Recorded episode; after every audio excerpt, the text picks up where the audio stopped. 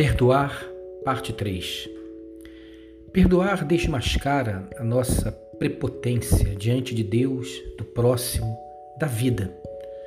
Assumir compromissos de pagamento de dívidas em relação a Deus e às pessoas é uma tolice, pois a dívida não é do tamanho da ferida causada, mas da pessoa ofendida. Você entende isso? Nesse caso, quando Deus é ofendido, a dívida é eterna. E nenhum ser finito como nós pode pagar uma dívida eterna.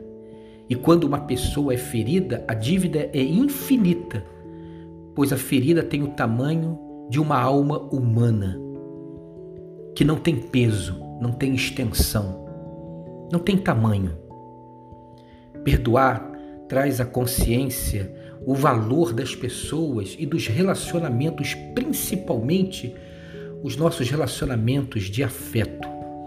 O perdão existe para pagar dívidas impagáveis, isto é, para dívidas contraídas em relação às pessoas, em relação aos afetos. Por fim, perdoar nos ensina que nossos relacionamentos somente sobrevivem pela generosidade e pela graça. Nenhum relacionamento sobreviverá pelo mérito humano. Somente o perdão de Deus e o perdão das pessoas, as dívidas impagáveis, pode nos dar a oportunidade de continuar a vida, de continuar a caminhar juntos. Perdoar é escolher a misericórdia ao juízo, é rasgar todas as promissórias de dívida que tenho a meu favor e lançar tudo aos pés da cruz. É retirar todos os direitos do inferno sobre a vida dessas pessoas que me devem ou que me ofenderam, feriram, até trouxeram morte para mim. Quebrar todas as amarras de culpa e de cativeiro sobre a vida de qualquer filho de Deus.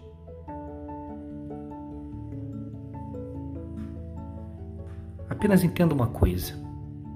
Não espere para perdoar somente quando você sentir o desejo de fazê-lo. A verdade é que se você ficar esperando a vontade de perdoar, ela nunca chegará. Assim como se abriga a amargura e o rancor do coração, é de lá, do coração, lá de dentro, do ponto mais profundo, onde abriga as nossas emoções mais verdadeiras que deve vir o perdão.